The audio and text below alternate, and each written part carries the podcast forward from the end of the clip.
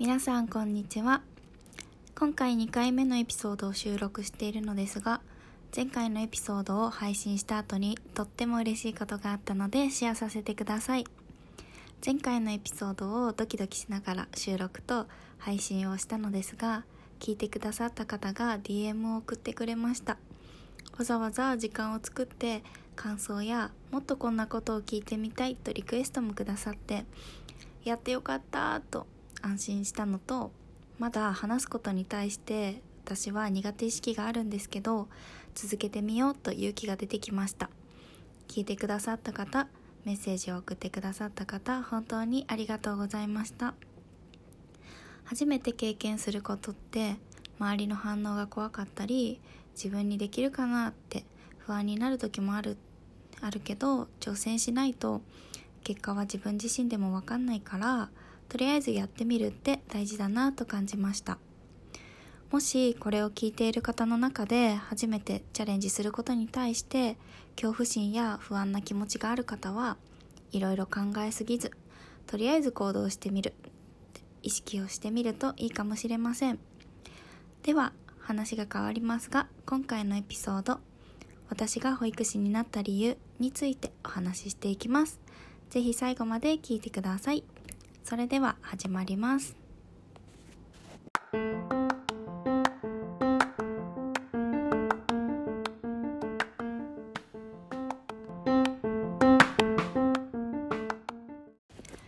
日は私が保育士になった理由をお話ししていこうと思います。その前に皆さん今どんなことをされていますか？私は出会って少し仲良くなった人と今の活動に行き着いた話を聞くことがすごく好きなんです。相手がどんな環境にいてどんな出会いがあってどんなことを考えて今に至るのか聞いているとすごくワクワクした気持ちになります。私は今の仕事を初めてやってみたいと思ったのは中学生の頃でした。なんか小学生の1年生ぐらいからよく学年の初めに自分のプロフィールを書いてクラスのなんか教室の中に貼るってこ貼ってみんなのプロフィールを見たりお話ししたりするってことがありました。その時は本当にいろいろ書いてました。どんなことを書いていたかというと覚えてるのは将来の夢のところにお花屋さんパティシエ声優メイクアップアーティストと書いた記憶があります。多分初めて紙に書いた夢はお花屋さんって書いた気がします。その時は何を書いていいか分からず周りの友達が書いていたから真似した気がします。それ以外のパティシエ声優メイクアップアーティストは本当になりたいって気持ちがなかったんですけど周りと違うことを書いた方がかっこいいなって思ったから書きました。今思ったんですけど小学生の間にたくさんいろんな場面でどんな仕事をしたいですかって聞かれることって何度もあるあるなって思いました。これを聞いてくださってる皆さんもなりたい職業を聞かれることってたくさんありましたか？子供時代に職業を何度も聞かれるよりどんな大人がかっこいいと思う？自分が楽しいと思うことは何ですか？嫌いなことは何ですか？などの質問の方が今の子供たちには合ってるんじゃないかなと個人的に思います。それはなぜかというと今の子供たちは小さい時からたくさんの情報を得る機会があるし仕事の選択肢も増えている中で一つの仕事だけをじゃなくて複数の仕事を複数のことをしていける社会にどんどんなっていると思うからです。話がそれてしまいましたが私の場合は1年生の頃から職業をよく聞かれていろいろ答えていました。本当にやりたいことが見つかったのは中学生の頃でした。その頃の私は職業を絞っていく中で大体大きく3つのことを考えていました。1つ目はやりがいがあることをしたい。2つ目は人と関わることをしたい。3つ目は世界が平和になることを仕事にしたい。この3つ目の世界平和ってすっごく大きな夢ですよね。そんなことできないよって全員から言われそうで笑われそうで子供の時は言葉にするのが恥ずかしかったから一回も話したことはありませんでした。子供で子供時代の私は大人が喧嘩しているのを聞くのがすっごく嫌いでした。涙が出出そうになるぐらい苦しかったです。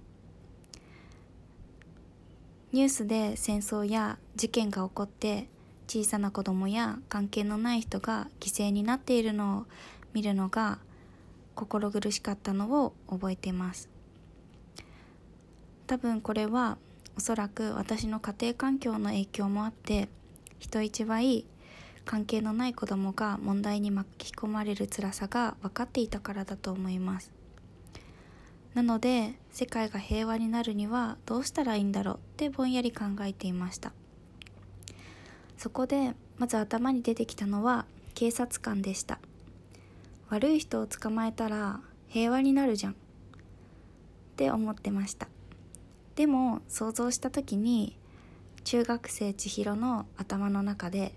平和にならなかったんです。警察がいくら頑張って捕まえても捕まえても新しい犯罪や問題って起こるんだろうなって想像うん想像しました。それだったら問題や犯罪が起こる原因の方を小さくすることが大事なんじゃないって考えました。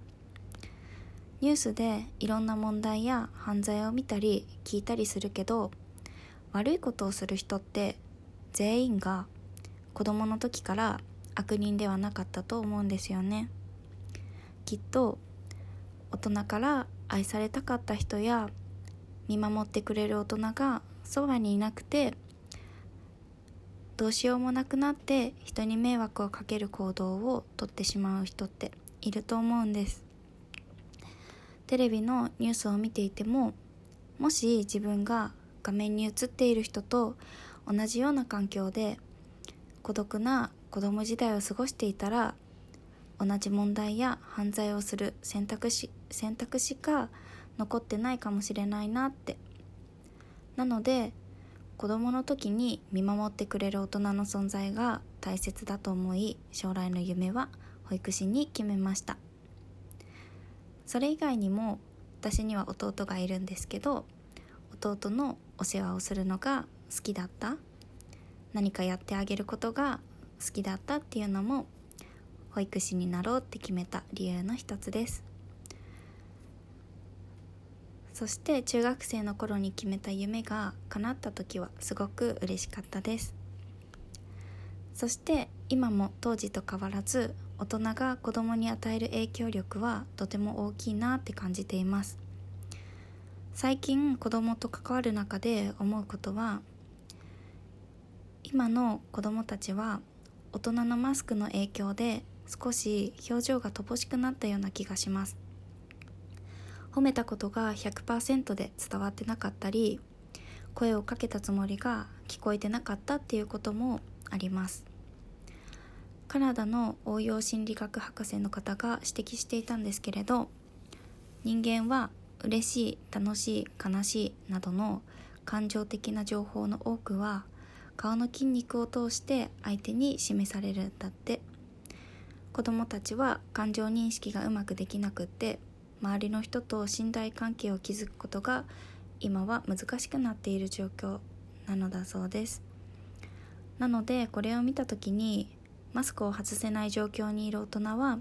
いつも以上に感情表現を強調していかないといけないんだなって思いました。感情表現を強調するっていうことは具体的に声や表情ボディーランゲージを2倍にするということです。もしこれを聞いてくださっている中で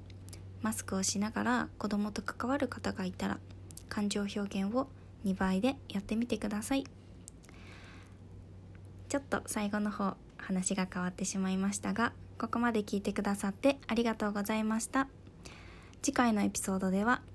自分には価値がないと思っていたをテーマにお話ししていきます。それではまた次回のエピソードでお会いしましょう。またね